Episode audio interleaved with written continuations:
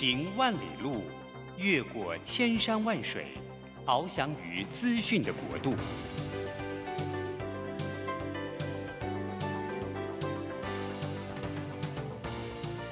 以全方位的视野，飞向更高更远的目标。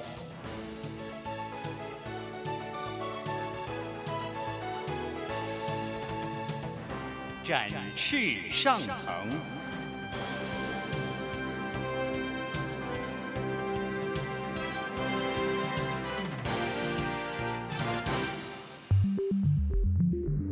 新冠疫情让世界变得不一样，工作职场、生活形态都在翻转变革，学习变成日常的必要必须。让俞国定每周为您搜寻萃取一本国外热门新书，与你在空中分享。俞国定制作主持，愉快读好书。欢迎大家来到愉快读好书。每个礼拜一的上午，我们要在空中相会。我是于国定。今天我们要跟大家来谈一谈，如何能做到这个逆龄逆啊逆龄的核心的健康。逆龄让你如何让你的核心的肌群，让你的核心的人肌力呢，能够持续的保持更强健、更强壮、更有力量。这是一个对每一位成年人来讲，这是重要的事情。因为我们因为核心肌群，我们肌力不行的话，其实人生就开始从彩色变黑白。那呃，很多很多的原因会让我们的核心肌群会变得没有能力，变成这个越来越老，越来越退化。所以这件事情是重要的。那我们今天呢，呃，要来找到的特别来宾是我的老师，因为他是国内在。做核心逆龄这个训练的这个专家，呃，徐栋英老师，老师跟大家说一声早安。呃，各位佳音电台的好朋友，大家早安。是，呃，徐老师啊、呃，是呃，他长期的啊、呃，在这个所谓的这个体育训体能训练的领域里面啊、呃，原来他以前是在国防部国军的这个领域里面教导。国军能够改善大家的体适能，大家知道打仗这件事情，如果体适能衰弱的话，也别打了，对不对？嗯、啊，所以说这很重要嘛，哈。老师在那边做了好几十年嘛。呃，我从民国七十七年毕业任官，一直到我退伍到九十八年，啊，我大概服务二十一年的时间。对，老师除了在呃军校是读体育系之外，他也是台北市立体育学院呃。运动科学研究所的硕士是，所以他长期都泡在这里面。对，我一直都是接触这一块。对，老师后来也去呃退退退休以后呢，他也开始去做上班族跟中高年群组的呃身体能够如何透过一个持续的方法或持续的训练、持续的系统呢，能够继续维持每一个人的体适能。老师在做这个事啊，那我为什么要讲这个这么这么这么长一段呢？是因为我要跟大家分享，因为我是老师的学生，我曾经在四年前，嗯啊，对，跟老师去学，然后那个呃，在课程，老师这样的课程，实体的课程啊，蛮多的。那我去上，我在要大跟大家讲一下，嗯，我在当时上的时候呢，因为我刚刚才呃结束一个肿瘤的治疗。所以呢，体能呢非常的差，然后就觉得自己快死的样子。结果呢，我就到什么程度？就我走楼梯也不能走，我走楼梯腿很酸，而且喘得很厉害。我去登山啊，去郊游啊，都很累很累，体力非常非常差。那我也这个这个什么五谷不分，四体呃不勤的那种感觉啊。所以那个就觉得这个人生已经这个充满了黑暗的这个感觉。就后来我在我们家的一位长辈的带领之下，我就去参加徐老师的那个呃体适能的这个课程。嗯，我才去了几个月，哇！我的人生从黑暗变彩色，真的 完全不一样。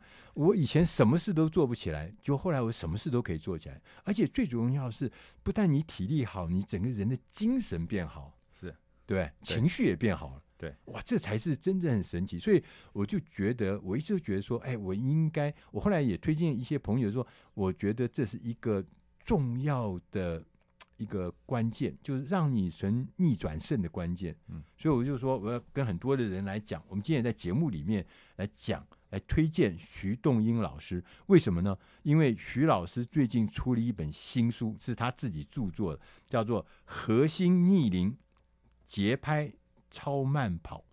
啊，它这有几块，第一块是核心，对；另外一个是超慢跑，对；然后还有一个是要让你逆龄。那这本书呢，一出来以后，马上就变成畅销书。那呃，大家可以去书店里面看看嘛，哈。是。那我们现在要来跟老师聊一聊。什么叫做核心逆龄啊？嗯、呃，其实我的课程呢是让七八十岁的人，那个实际年龄七八十岁啊，但是永远活在五六十岁，甚至更年轻四五十岁，这种身体的能力啊。所以呢，就是是虽然年纪大了，但是他的行动能力对，就跟中壮年甚至年轻人一样的好。那就是逆龄的结果。那我想于大哥老师，你是讲说你的学员嘛？是啊，是啊，对不对？对，是是这样子的状态。啊、哦，那那时候，呃，主持人那时候来上课的时候，你的旁边不就是很多七八十岁的大哥大姐嘛？对。然后结果你刚开始操作的时候，你是跟不上他们的，完全跟不上哦。是，所以我那时候就哎、啊，要写这本书的时候，还请教过主持人嘛。我们的名字应该定什么比较好？我本来刚开始定想说，呃，居家简易嘛。嗯。但是主持人就给我一个很好的 idea，说，老师你可不可以用“逆龄”这两个字？哎，我一听到“逆龄”，我想说啊，可能主持人可以感受到当时在旁边的七八十岁大哥大姐的身体年龄，好，就是他的体适能年龄啊，比。主持人好很多，那主持人那时候的年龄大概六十岁上下嘛，那所以说，呃，我那时候当下就感受到说，哎，这个逆龄还蛮不错的，就是我如何让老人家他的你实际年龄虽然七八十岁，但是他的身体活动能力，哎，对，永远活在四五十岁。大家可能会不知道，就是我刚去做的时候，譬如说他有些动作，嗯，他有动作像有一个最艰难的动作叫棒式，嗯。对对，伏地撑嘛哈，撑呃呃，棒式撑在这平板撑，就平板撑在撑在那边。这个他要做一百二十秒，就两分钟，对不对？那我做三十秒，我就躺在地上。然后呢，我左边看看，右边看看，都是七八十岁的老先生、老太太，人家都停在那边。然后呢，那些长辈们，比我大二十岁的人，笑着跟我讲说：“没关系。”做不到，休息一下，慢慢练。那时候我就觉得说，怎么可能呢？我三十秒就不行，而且三十秒中就中间呢，其中有二十秒还是在扭来扭去的状态之下才撑了三十秒。当时我就觉得说，哇，这发生什么事？那我很想问他说，你吃了什么药吗？吃了什么东西？怎么可能呢？当时很多的动作我都完全做不了，因为有动作要做十十下，我大概做个三下就不行了。对，所以我当时就觉得说，这中间一定有。啊，有一些特别的事情在这里面，嗯、对对，其实这个就是因为，呃，主持人可能那时候因为离癌之后，然后身体做修补的时候呢，身体处于一个相当虚弱的状态，所以呢，刚开始对我的课程来讲，呃，就是可能会感觉到相对吃力，好，但是呢，呃，你只要慢慢跟，好，就是那些大哥大姐给你的分享，就是说。啊，刚进来三十秒没有关系，你就慢慢做。其实你会越做越好啊。其实这个我们的身体需要给他一点时间呐。对，他会进行修补跟做做改造。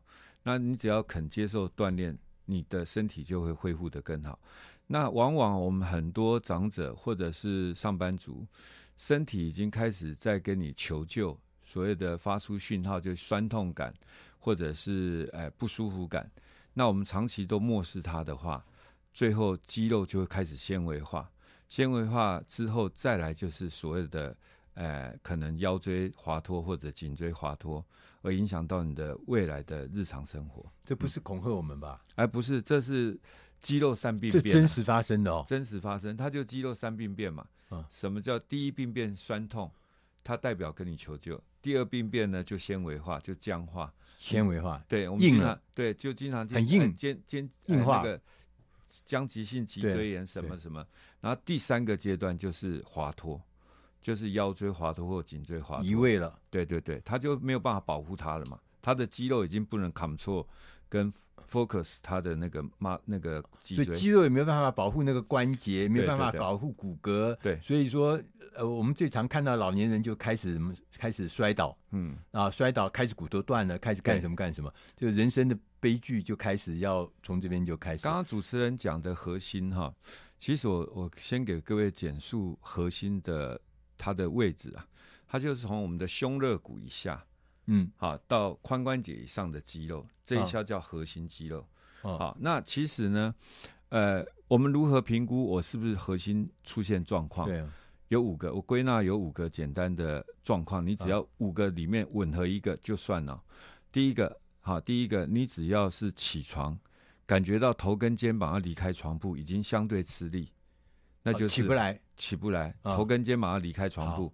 第二个呢，在床上要翻身，要挪动身体，也感觉到相对吃力，像僵尸一样躺在那边，就翻不了身了。对啊，第三个呢，就是看到矮凳子啦，或者是蹲式马桶不敢蹲。不敢坐，怕站不起来。这也是、欸、我们去上那个蹲式马桶的时候站不起来，有的公厕有没有？对，站不起来。对，那个那个很多人以为是腿，其实是跟核心绝对关系。哦。那第四个呢？爬楼梯爬没有两三阶，开始用手帮忙拉，那也是核心出问题。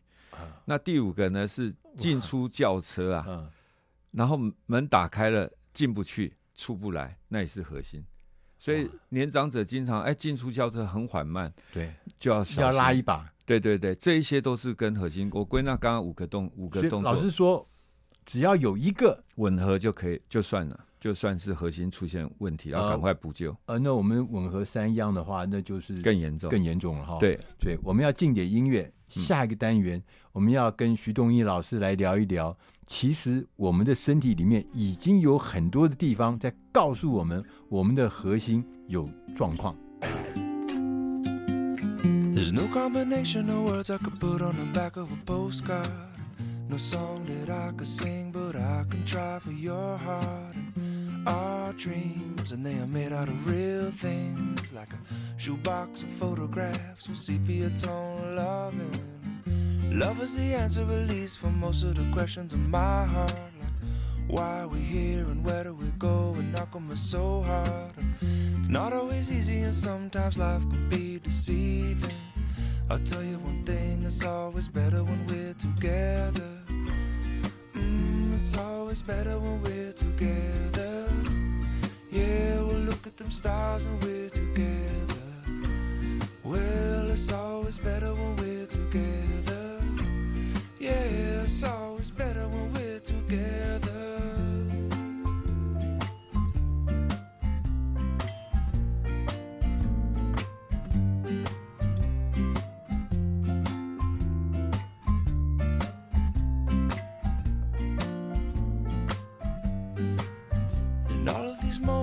Might find their way into my dreams tonight. But I know that they'll be gone when the morning light sings or brings new things. For tomorrow night, you see that they'll be gone too. Too many things I have to do. But if all of these dreams might find their way into my day to day scene, I'd be under the impression I was somewhere in between with only two, just me and you. Not so many things we got to do, places we got to be. We'll sit beneath the mango tree now. Yeah, it's always better when we're together. Mm, we're somewhere in between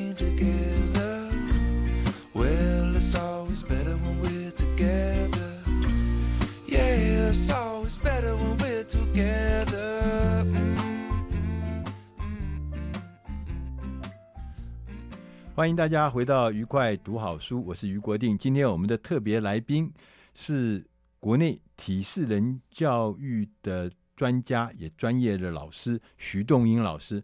徐老师是我的这个老师，他曾经让我的这个身体呢，因为参加他的实体课之后呢，得到了很大很大的改变。刚刚老师讲，你有些症状。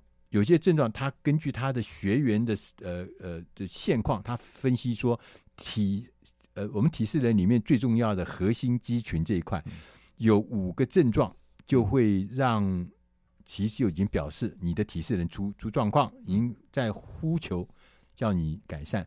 当时老师讲的这五个呢，我在参加老师课程之前，我至少有三件。好啊，我坐蹲式马桶。我完全站不起来，嗯，哦，所以我去上公厕，如果是蹲式马桶，我完全上不起来，嗯、啊，譬如说坐矮凳子，我要站起来非常的辛苦，所以我很讨厌去坐矮凳子。嗯、然后我上下车子，上下车子，嗯、那个车子如果是轿车，哎，就比较矮的，矮的，哎，对，底盘低的，进不去，出不来，哎，对，我就很进出很困难，所以后来我的车子全部都要那种很高的 高盘的车，那是不足为外人道也。他老实说，只要有一件事情。嗯，吻合就吻合，你就是有有就有警讯，嗯，所以我会觉得说，哦，这个后面当这个第一个出现的这个警讯之后，嗯，后面的影响是什么？呃，可能会未来离卧病在卧病在床的几率就相对变高。你看老人家为什么起不了床？为什么在床病床上翻身都需要人家帮忙？这些都跟核心肌肉绝对关系。所以你不想要要远离卧病在床的未来余生的话，那你就要好好正视核心出现的状况，那要想办法尽快的去补救。对，像我我们家的长辈啊，我就觉你现在一讲，我就想起我们家我们家长辈，就是他也原来也都正常生活，然后他呃唯一的事情就是他不太好动，嗯，他也不太喜欢去动，然后呢有一天他突然摔倒，嗯，摔倒以后呢。送到医院去呢，就有状况。嗯，有状况以后呢，那一次摔倒之后，他就重复的摔倒。嗯，而每一次摔倒都有骨头的断裂。嗯，然后那个身体就从一个可以自理生活就急剧的下降。嗯，现在呢就变成他进出都要坐轮椅。对，而且他最喜欢的事情就是躺在床上。嗯，所以就是刚讲的卧床了。对。这个就会相对辛苦了。其实，呃，年长者只要卧病在床，他本身很辛苦之外，但是陪伴的家人也是相对辛苦，因为你会压力很大。那我想说，其实什么叫健康老化？哈，其实我们假如说人活着能够，哎，自理生活，然后到最后晚年的时候呢，是可能一个睡觉就不醒来了。那就离世，这个是很幸福的。对，那假如说卧病在床时间越长的话，嗯、他其实心生的恐惧越多。他尤其他的心智还是正常的，对对对，讲话也清楚的，对，脑筋也是灵活的，对。可他身体不能动，对，这个就相对辛苦，很辛苦哈。对，我看老师的书上写说，现在的这个叫做什么？呃，不健康余年，嗯，不健康余命哈。从二零一九年，嗯、我们卫福部公布的哈。嗯已经来到八点四七年，嗯，那什么叫不健康余命呢？可能就需要人家陪伴跟照顾的，是。他有些可能轻度失能或者是轻度的中风，对，但是他还可以行动，对，他不是卧病在床，但是他就需要人家陪伴，因为不陪伴他，可能随时都有意外，对，所以我们国人，我们虽然我们国内的健保制度是很很完善的，对，但是。假如说再这样下去的话，台湾的那个老化速度会相对的越来越快。到卫福部公布的二零二五年，我们可能就是会来到百分之二十叫超高龄的社会。那其实我们讲台湾不正视这个老人的那个所谓的嗯体能的改造的话，就健康促进的话，未来我们的健保可能难以支付，因为越来越多老人需要看病。那其实看病是等于是已经。算晚了，我们叫做预防医学。对，所以预防医学就是我们要走在前端。对，就说虽然你活着，但是是在一个不健康的状态。对对对。所以那个不但呃医疗的成本会很高，对，事实上你给你自己带来的麻烦也很多。对，照顾你要花人力，嗯啊、呃，自己的身体因为不健康，你自己也感受不到那个快乐幸福的感觉。对，所以说这件事情就可以告诉我们，其实如何预防，让你的自己的身体变得、嗯。更健康，你的体适能更强，嗯，然后呢，你可以更快乐的过健康的生活。嗯，就像我看那个有些书上写，或有些资料上显示，嗯，像欧洲人呢，啊，欧洲人他们的不健康的余命是很短的。嗯，其实他也不是那个，其实那个是一个特派员的报道，他可能报道的比较简单了，但实际上他们的不健康余命也不是说所谓的两周了。对，哎，因为我看过那个龙总一个很有名的叫陈亮公主任嘛，啊，对对，对，他说老人医学的，对，他说其实欧洲的他们不健康余命其实。呃，不会说只有两周，嗯，但是也是好几年，嗯，那可能比台湾稍微好一点，嗯，因为外国人的运动习性是好的啦，相对好的。就是说他们面对不健康的时候，嗯，他们的方式跟我们不一样，哎，他们还是会鼓励他去运动，而不是就是说啊，尽量坐着不动啦，躺着不动啦。其实这样子反而是相对害了老人家。嗯，其实我最近就有一个蛮不错的案例是什么呢？就是。我有一个六十八岁的大姐哈，她来上我的课，结果呢，他上我的课的时候呢，他是血压飙到一百五六十，然后他的糖化血素来到七点四，哇，那算高了。对，他上我的课半年呢，体重瘦十二公斤，然后呢，结果他的那个那个血压降到一百到一百一，然后呢，空腹血哎，那个糖化血素降到五点七。我五点七啊，就回到标准了。所以他现在医生已经在讨论要给他停药或者减药。对，那其实我就告诉他尽快跟医生讨论，因为你不能，因为我怕他因为有运动，再加药剂量还那么高，对，那可能会双重的让他对对剂量会过量。对，所以他就很兴奋啊，他他每天最高兴的时间就是。节拍器一打开就追剧，原地超慢跑。哎，老师，你要不要告诉我们一下，到底因为现在我们是只有声音了哈，没有影像。嗯，那老师有没有跟你讲一下，那他到底做了什么事情啊？哦，形容一下。他每天哈都会，哎，时间到了，譬如他追剧时间到了，他就把他的节拍器打开，然后呢就节拍器节拍就那滴答滴滴答，对对对，那个东西，对，然后就设定一分钟一百八，然后两拍，然后结果他就。跟着节拍器，然后看电视追剧，然后就原地跑步，大概三十分钟到一个小时，就按照那个节奏，对，一分钟一百八十节的那个步频的那个那个那个那个节奏。那事实上，这个节拍器我们在手机上面都有，对不对？哎，手机上有。我我的其实我的书本里面一百二十四页有教各位如何安装那个节拍器。对，然后。你假如说下载之后呢，你就跟着这节拍器来运动，其实效果就很好。就是 A P P 嘛，哈。对对对，对这个 A P P 我们就可以免费、呃、免费的下载，然后就把它调到一百八，每一分钟一百八十。然后那个有一个四四、嗯、改成二啊，哎，就一一开始我们安装好的时候，嗯、开启的时候，嗯、滴答滴答，对对对，你要把它改成两拍，对对对。然后呢，其实这个。这个叫追剧神器啊！那其实我就我一边看剧，我一边跑这个对超慢跑，对，他就这样瘦下来，然后而且他的血糖就下来很快。嗯、然后其实我还参加过一个也是录影的那个节目，录音呐、啊，那个音控哦，他因为下载了这个 APP，结果呢，他就每天追剧或看球赛。对，一年十个月后，第二次再受邀到那个节目去的时候。他竟然瘦二十六公斤，判若两人呢，完全不一样。二十六公斤哦，不是斤哦，是二十六公斤哦。对对对，所以这个看起来，那我们那每一次我超慢跑要跑多久？呃，我这样解释好了。假如说你的目标，我们讲说我们的主要目标设定是什么？嗯、我会建议就是说，你想要减重的人，你的超慢跑的时间要达到九十到一百二十分钟。那各位听众不要吓到，九十到一百二十分钟，我不可能跑那么久。对，我告诉各位，你是可以累加的。哦，一天十十分钟叫一个单位。对，好，你每有十分钟你就算一个单位嘛。那你一整天下来凑足九十到一百二十分钟，对你的减重速度是绝对有帮助。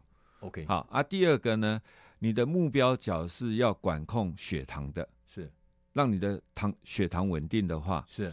我会建议你三餐饭后休息三到五分钟之后，立刻跑起来啊！三到五分钟啊！哎，就不要坐，不要躺哦。啊，这个这个不是我发明的，其实现在糖尿病医生都会鼓励病友怎么样？用完餐后立刻不要不要坐，不要躺，立刻去散步。对，散步叫做最低阶的有氧运动。OK。那我们原地超慢跑也是算是低阶的有氧运动，但是它的效果绝对比你散步好，而且也不用去外面，你就可以看电视、看新闻，然后跑个十五到二十分钟，三餐饭后跑，效果很好。好，我们讲到这边，徐老师告诉我们，其实，在日常生活中，你把这个呃所谓节拍器的 APP 下载下来，呃，每一分钟一百八十步的这个概念，然后接着你在你的生活中随时随地都可以找到跑步的，也许可能一次才十分钟。嗯，如果你要减肥，要一天要跑到九十分钟以上。嗯，如果说你要降低血糖，那就是一日三餐之后去跑个十分钟，十五到二十，十五到二十分钟，这样下来，你的成果很快的就会看到。其实我是有亲身经历。我们要进点音乐，下个单元我们再来请徐东一老师来告诉我们，我们如何建立改善我们的体适能。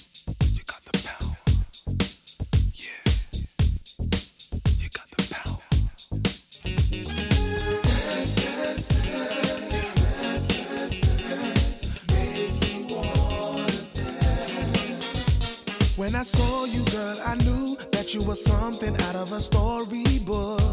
And I told my heart that we gotta take one look. I imagine both me and you doing what lovers do. Holding hands in the park, making love, girl, after dark. The, ooh, the, ah, the, ooh. the sounds of the birds and the bees. Bringing you to your knees is all I wanna do, yeah. Dance, dance, dance. dance.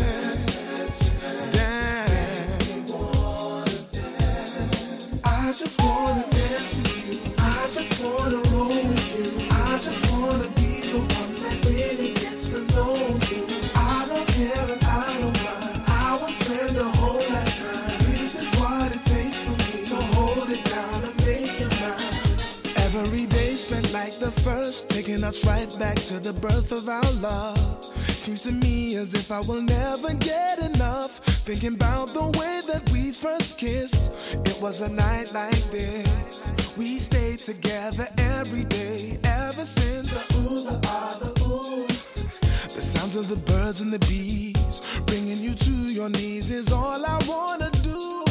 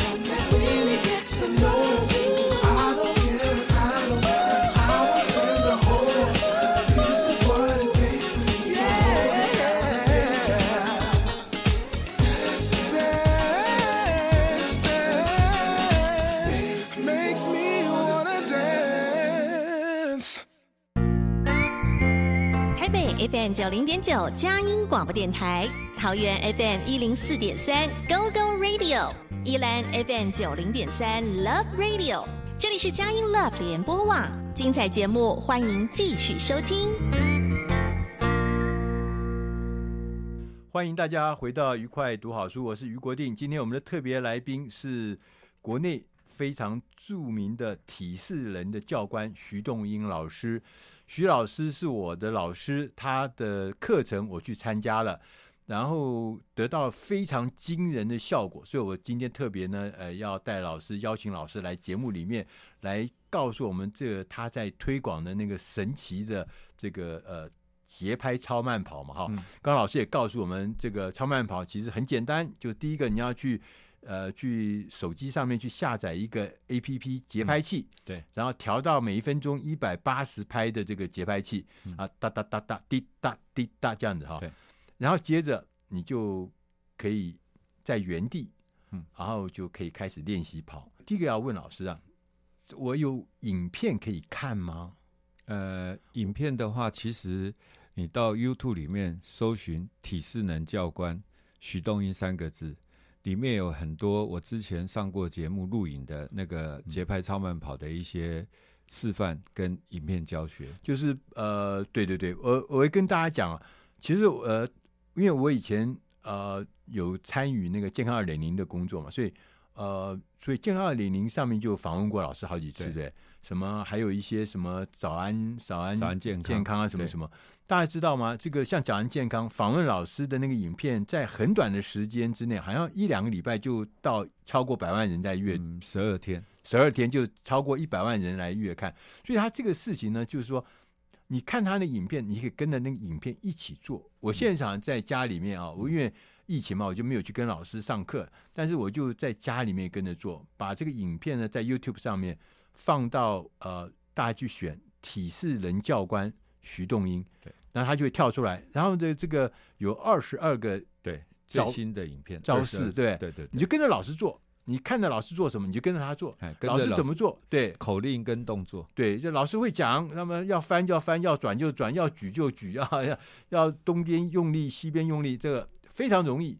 为什么今天我说老师来呢？事实上，最重要的关键。是他简单，嗯，不难，因为有很多人，譬如你去上重力训练，嗯，你去上重力训练，你到健身房去，他必须第一个要有场地，嗯，要有这个器材，嗯，对不对？要有器材，要有场地，还要有教练。你重训你不可以自己做，对。对，要有教练，还要有时间，要很多很多的配合，嗯，当然还要钱哈，嗯，那这很多很多的配合上，你觉得说这个重力训练虽然是好，但是你很不容易做到，尤其还要有毅力，因为。重训要长期做不容易，嗯，那我觉得老师这个徐老师这个课程最让我惊艳的就是第一个是简单，第二个是有效，嗯，很简单，你很容易上手，很容易就看到那个具体的成果。老师有很多这样子有效的这个案例吗？哦，有啊。其实我最近收了一个学生，大概六十五岁的大姐，她其实六年多前罹患的帕金森，对。他走进教室的时候，他也是透过教会的朋友介绍认识我的。哦、然后呢，他走进教室是颠颠倒倒，就是我们讲帕金森的行动，就忽快忽慢，忽快忽慢，就不稳定嘛。哦、对，不稳定。然后呢，大概训练半年之后，奇迹发生了，哦、发生在他身上。对，什么是？他原来因为帕金森之后会严重尿失禁，对，他完全没有尿意，就尿裤子了。对，那来上我的课以后呢，半年多以后。他的棒式可以轻松撑两分钟。哦，然后呢，满撑哦，对啊，然后呢，腿部间歇也可以完成两两个 set 啊，好，就我书本里面的。然后呢，核心的所有动作，他原来第一个卷腹动作呢，他的头是离离不开地板的，对，所以他是起床动作相对吃力的。对，他训练到半年之后，他现在已经起床变得很简单。嗯、然后最重要的是他的。他已经可以跑掉，所以表示他的腿部肌肉还有核心肌肉已经相对稳定，所以他现在走路就相对稳定，不会跌倒。他以前经常跌倒，他现在就变得很好。然后呢，他的尿失禁也因此而改善。对，好，然后上完上我的课之前本来肌少症严重，他上我的课到现在已经增胖到从四十三变成四十八，所以他。就增加了多肌肉，关键就是说，因为我们的核心肌群变得有力的时候，嗯，我们所有的器官的功能，嗯，就变成有有有有力力量。它其实最最重要的，就是因为我们会出现这些问题哈，可能跟它的呃平衡啊、敏捷跟协调有很大关系。是，那跟所有的身体内部的器官来讲，其实核心肌肉它的它会说服这件事情。他括约肌就有力量，所以他的那个所谓尿意，他就有感觉。对，他之前完全没有感觉，是括约肌松弛啊，然后所以他尿湿了，他才知道有尿尿意。对，那现在完全是已经恢复到以前没有离病之前，对，知知道这些状况。然后他的肌肉好到什么程度呢？就是说，原来走路是忽快忽慢，他现在已经。连跑跳都可以的时候，他可以控制他的身体的平衡，是敏捷跟协调。所以我一直觉得说，我这个课程其实不是偶发性的，他是做了八年。那我这个课程刚开始设计的初期，就是专门为了解决老人家的身体的问题。嗯嗯、譬如说，老人家为什么卧病在床？对，我已经找到卧病在床最重要的就是我们的上腹部上腹部的核心失能。对，他忘记是用怎么用力让头跟肩膀要离开床部，对，所以他就卧病在床。对对。第二个侧腹部核心呢、哦、是翻身要用的，他也可能忘记要怎么用这一块肌肉，所以翻身都困难，也要人家帮忙。对，所以我的课程所有的肌肉呢都是因为引法组而生。对，然后我们就是功能性嘛，我我做这个动作可以减少你肩颈酸痛。做什么动作可以减少你的腰酸背痛？那我们每一块肌肉都会去做做刺激。那其实现代人很容易产生的膝盖疼痛，对，我其实大概这七八年来，我观察到膝盖疼痛，很多人都会找到的是大腿前侧的股四头肌，对。但实际上，我最我观察的结果可能不是那么简单。它可能是下腹部核心出问题，对，那影响到他髋关节的活动能力，他大腿就使用过度而造成膝盖疼痛，对。那这个动作呢，下腹部核心它的正后方就是腰背，对，所以你下腹部核心不好的人，经常会腰酸背痛，对。所以我们要如何知道我这一块肌肉好不好？你就跟着我的书的七之二的动作，嗯，来做动作，叫直膝举腿，嗯，那你只要做起来做不到。九十度就脚举不到九十度，表示你的下腹部核心相对弱化，对，所以你的腰酸背痛应该都有。所以每一个动作其实它都有它的意义，对不对？对对对，我这个课程都是二十二个姿势，二十二个动作都是。这本书上有二十二个姿势，对，都是已经把老人家，其实不是只有老人家啦，因为上班族也是共同问题。其实老师你讲的对，其实大家要注意啊，所谓的老人家啊，嗯、不是你真正年纪老了才叫老人家，嗯、有很多人。有人是身体老，哎，对，身体才四十几岁，我就碰过四十几岁就去测量说你的身体啊，六七十岁，哎，六七十，七十一岁，什么你的骨质是七十几岁，哎呦，我的妈呀，那这整个身体其实就已经对、呃、衰老老化了嘛，哈，对，所以我这本书就是因因为这样而生出来的，然后我就开始呃把这个训练八年的心得会诊出来，嗯、就这样子。然后我想问老师哦，做这些。运动哈，就看起来都简单嘛，而且有效。嗯、它有没有什么限制条件？譬如说我食食物要配合吗？会不会我这样走一走，我的关节就痛啊？我呃跑一跑什么超慢跑我就受伤啦？嗯、我吃完饭就跑的话会不会胃痛啊？就很多很多的疑问会出来。我我第一个我会写给各位听众建议的就是说，你应该怎么健康的吃哈？其实各位可以，各位听众可以在。Google 里面哈，搜寻几个关键字，叫做哈佛健康餐盘。那哈佛健康餐盘一打进去以后，有文字档，也有影片档。那你可以去找，诶、所有的哈佛健康餐盘，它就是两份蔬菜，一份蛋白质，一份谷类。那你就按照那个顺序，先吃蛋白质，吃完蛋白质再吃那个蔬菜，最后才碰淀粉。那你这样吃的话，就比较不会胖。这是哈佛大学的东西。对对，叫哈佛健康餐盘，哦、他们为、专门为了减重门诊而设设的餐盘。对，那其实这个我我敢讲啊，比什么一六八啦，或者是生酮啦，或者是什么减重的模式都来得完整。为什么呢？你只要要一六八，全家都跟你一六八吗？除非你是单身呐、啊。对。要不然的话你，你对你一六八的时候很麻烦，很麻烦。对，所以大家的时间怎么配合？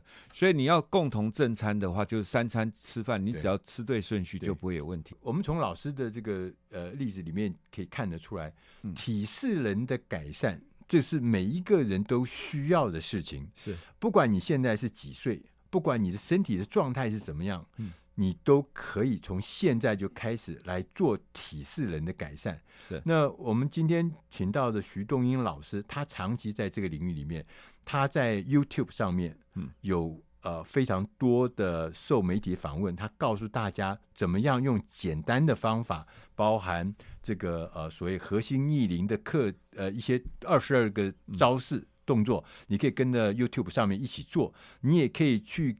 呃，学这个所谓的超慢跑，在你每天的生活中，呃，腾出一点点的时间来找，那个效果是非常明确的，是而过程那个动作是非常简单的。单的我们觉得这件事情是最重要。我们今天来到节目里面，我们不是要来告诉你天上有一个很重要的事情，你你看得到，但是你做不到。今天徐东一老师介绍我们是，你轻松的、容易的、方便的就能学到这个东西，然后透过你的练习。然后透过你的执行，最后你会享受到体适人的大改善所带来的愉快的生活。今天我们非常谢谢徐东英老师来节目里面，谢谢。好，谢谢各位听众。我也向大家推荐徐东英老师最近出的这本书，叫《核心逆龄节拍超慢跑》，希望大家能够透过 YouTube，也透过这本书，能够让你的身体变得更雄健。我们谢谢大家，下礼拜同一时间我们空中再会。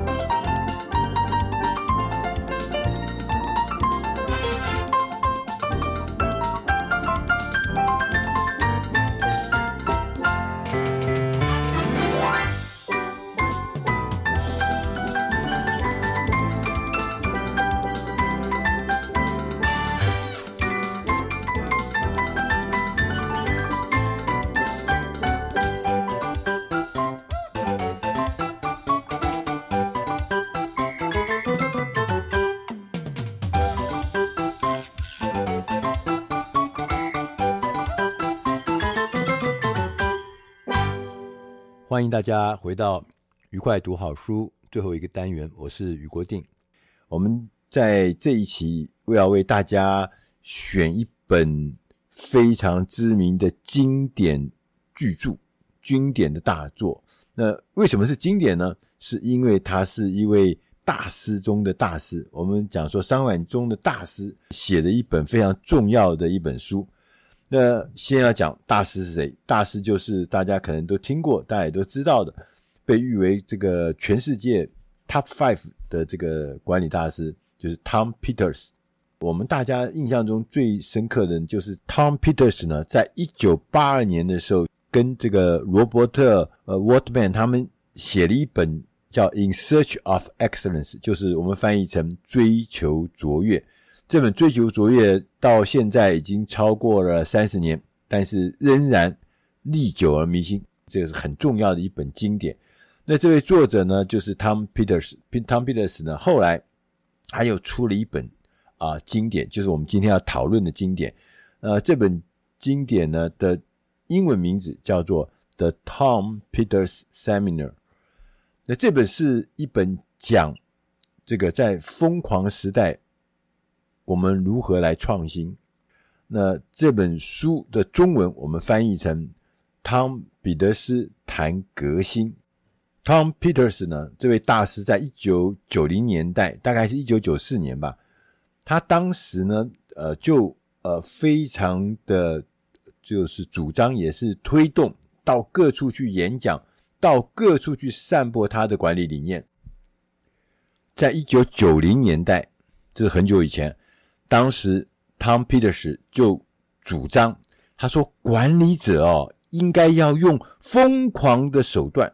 对付疯狂的世界，这在当时提出来是非常非常让人这个不可思议的。对，疯狂的手段不可思议，疯狂的世界不可思议。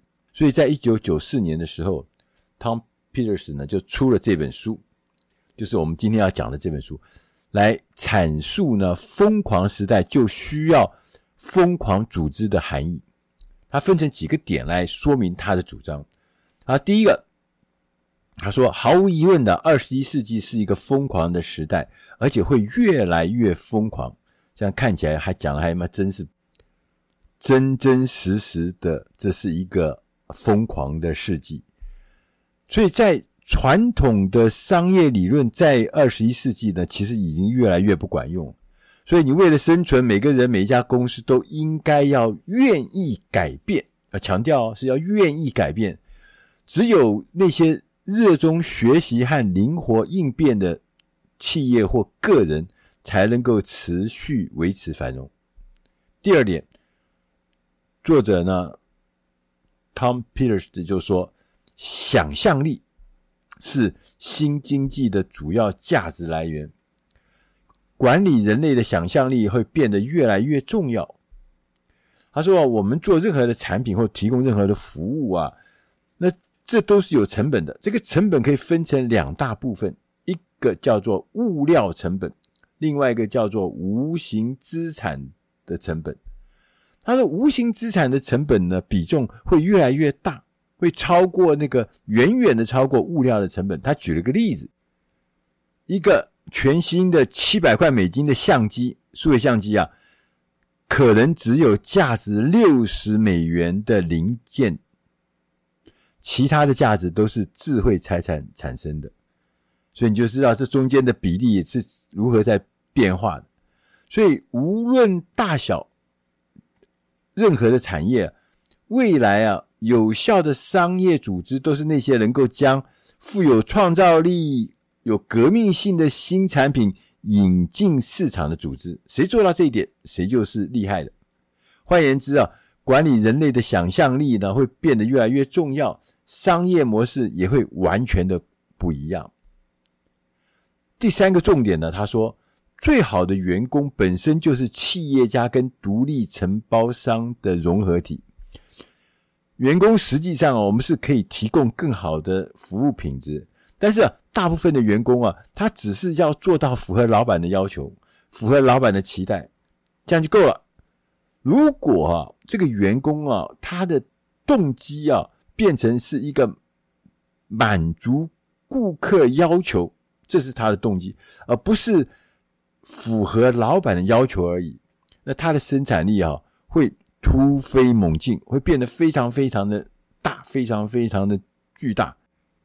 第四个重点，他说，现代的组织不但要灵活、乐于沟通，而且还要必须非常的好奇。其实灵活跟沟通这个，在很多很多的这个呃管理的书籍啊、演讲啦，或者是一些教授的口中啊，或者常常我们都听到要灵活、要沟通，这没有问题。但是好奇这件事情，作者特别强调，而且要非常的好奇。作者呢，Tom Peters 认为啊，未来最有利可图的公司。是那些能够摆脱传统组织概念的公司，他也勾勒了一个未来啊的这个组织的模型。他说，未来啊最有效的公司是由一小群核心成员组成的，他们负责维护公司的核心竞争优势，同时呢，他在经营一个庞大的专家网络。在需要的时候，把这些专家网络呢召集起来，加入他们的团队。这样，这些专家呢，可能是来自世界任何的地方，扮演各自特定的角色，然后呢，在项目结束之后呢，就解散了，或是移转到下一个项目。他说：“因为啊，我们现在的工作是充满了不确定性，公司的组织结构应该要反映出这个事实，因为一直在变，是不是一成不变？比如说以前我是打铁的，我们就永远在打铁，所以我就那个组织形态就是打铁。但未来不是，是因为它充满了不确定性，它一直在变。他说，在资讯经济的环境下。”创造价值的关键是在我们可不可以掌握或应用知识跟经验。他就举个例子，就是说，McKinsey，McKinsey 是全世界排名最大最低的一个顾问公司。他说，像 McKinsey 这样的顾问公司，过去他们认为我们只要比其他人聪明，便足以保持我们的优势。但是后来发现了啊。竞争对手很快的就会怎么迎头赶上，你做了任何事情，很快就赶上，所以那个优势很快的就被超越，或甚至赶上。所以呢，McKinsey 他认为，他说我们必须要用更积极利用 McKinsey 过去累积的大量的知识和经验，来创造动态市场随时可用的一个策略。因为 McKinsey 是一个历史悠久的大型的老的顾问公司，所以他们累积了大量的知识，他们累积了大量的经验，这个是竞争者不一定拥有。所以当他大量运用这些知识跟经验的时候，他自然就可以创造了更巨大的与时俱进的、不断保持领先的优势。他说：“过去我们的老板啊，看到员工在那个茶水间啊那边闲晃啊、聊天呐、他就说：‘哎，怎么偷懒呢、赶快回去工作吧。’”但是在现在啊，这个情境跟这个氛围跟这个方法是完全不一样。他说，现在啊，对话不只是在茶水间对话，任何地方对话，对话是知识工作者重要的工作形式，随时沟通，处处沟通，这是很重要的。甚至呢，我们希望员工对所有的事情感到好奇。将好奇心运用在我们的行销上面，运用在我们的研发上面，甚至于运用在会计啊、采购啊、物流每一个方面。所以，当我们的办公室是变成一个用来创造知识的地方，那就是一种智慧的过程，它不是一个生产的过程。这一点呢、是有事实上是打中我的心中。为什么？因为我们过去呢，都总是把办公室变成一个生产线，啊，环环相扣的生产线。大家有 SOP，大家干什么？我们忘记了，其实最难得的是人跟人之间在这个现场。那当我们在现场，如果我们把它变成一个智慧的过程或智慧的产生的场所的话，那所产生的力量绝对比生产要大很多，影响也更深远。第五个重点呢，他讲说要准备好让人惊艳，也就是说，我们未来啊成功的案例或成功的企业，我们不只是要有高品质而已，做得好，做得棒，他还必须要能够引发顾客的情感，让顾客呢感到着迷、赞叹、好奇，这可能就是他刚刚讲的惊艳。而这样的产品啊，只有透过那些有好奇心的公司，发挥他们的想象力，才有可能会创造出那个过去从未想过的新产品。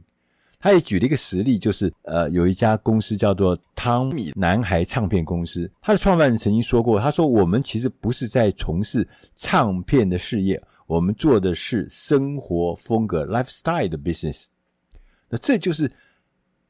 要好到让人惊艳，这是很重要的。